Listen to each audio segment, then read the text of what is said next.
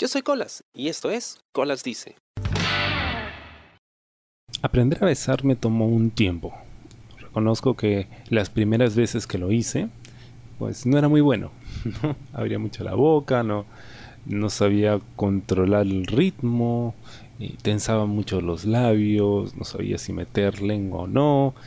Em, pues era producto de la inexperiencia y del nerviosismo muchas veces. Pero con el tiempo fui aprendiendo a besar. No, no practiqué con el espejo, eso no sirve. Eh, pero creo que, que lo mejor fue poder reconocer qué cosa hacía un buen beso. Cuando alguien me besaba, qué cosas hacía esta persona que me hacían sentir bien. Y noté ciertos patrones. El otro día estaba hablando con este chico acerca de qué cosa un buen beso. Porque nos habíamos besado y besaba bastante bien.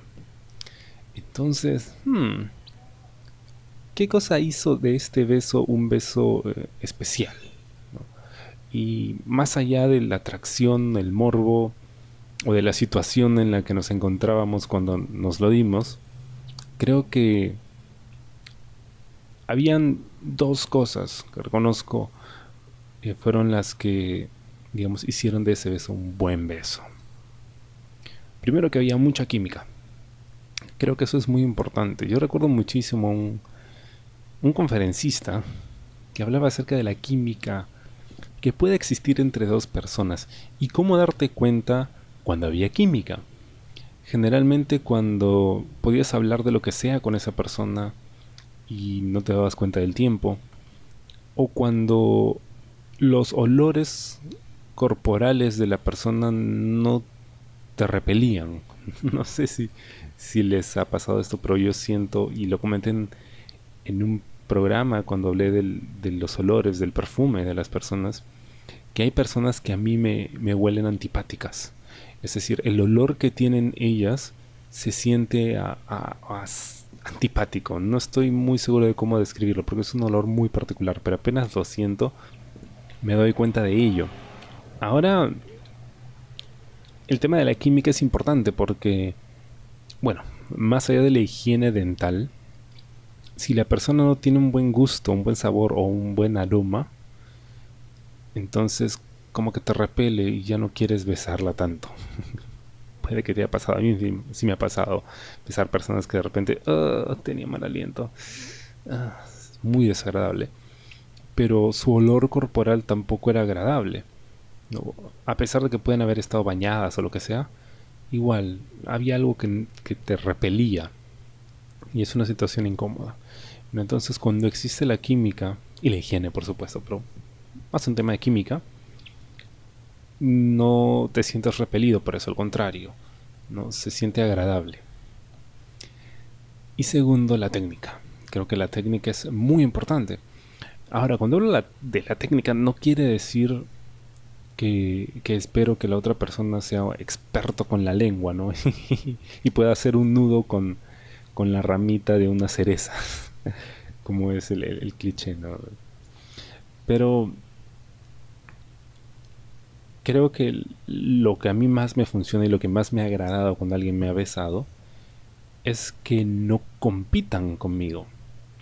A veces pasa que cuando tú estás besando a la persona, chico, chica o lo que sea, la otra persona trata de mover los labios a un ritmo o ponerlos en determinada posición. Y tú pues tratas de seguirles el juego pero luego se quedan como que quietos y entonces esperan que tú lleves el beso. Así como cuando estás bailando y llevas tú a la otra persona, bueno, igual funciona con el beso, en mi experiencia. Entonces, tratas de, llevarlo tú, pero tampoco te dejan, ¿no? Porque intentan hacer alguna otra cosa, en lugar de adaptarse y de fluir. Odio cuando la gente dice, hay que dejar que las cosas fluyan. Es, es tonto, ¿ya? Pero... o se me hace tonto. A menos que lo diga Bruce Lee. Si lo dice Bruce Lee, entonces es muy cool. Pero si lo dice cualquiera, no es cool. Entonces, siento que para que fluya, tienes que ir adaptándote sobre la marcha a los movimientos de los labios del otro. y relajar los labios, que es súper importante. Hay gente que los tensa mucho, como si tratara de golpearte con ellos. o tratara de, moverlos a la fuerza. Pero cuando simplemente dejas, relajas los labios y te dejas llevar por los labios del otro y de repente tú tomas la iniciativa y luego te sueltas y luego la tomas nuevamente, creo que eso es lo que lo hace mucho más agradable que tenga mucho mejor ritmo y de repente los labios se, se sienten suavecitos y es, una sensación muy placentera. Em, pocas veces, muy pocas veces, bueno, tampoco es que haya chapado con medio mundo, pero muy pocas veces he encontrado personas con las que puedo tener muy buen beso. Puedo besarlas, es como que, ah, sí, es agradable, soy morbo, me gusta, pero pero decir, wow, ese beso estuvo muy chévere, quiero más. Por favor, me da un poquito más. Em, pocas, poquísimas. Es más, en este momento solo puedo pensar en dos. Incluyendo este chico de lo último. no, se me ocurre nadie más. Em, así de complicado es como es complicado encontrar una persona con la que tengas química sexualmente, que también es todo un reto, ¿ah? no, quiere decir que puedas tener buen sexo con todo el mundo, no importa qué tan bueno seas, siempre es complicado. Igual con los besos. Em, así que espero seguir encontrando esos, ¿no? y mejorando mi, mi técnica. Pero la próxima vez que beses, no sé, piensa en, estas cosas que te he dicho y de repente, de repente funcionan, de repente no. O puede que tú tengas alguna otra técnica o alguna otra forma de reconocer un buen beso. O de repente para ti un buen beso es distinto. Me gustaría saberlo. mientras tanto, pues seguiré buscando el beso perfecto. Espero te haya gustado el podcast de esta semana y conmigo será hasta la próxima. Yo soy Colas y esto fue Colas Dice. Chao. ¿Te gustó el programa? Sí. Suscríbete y comparte.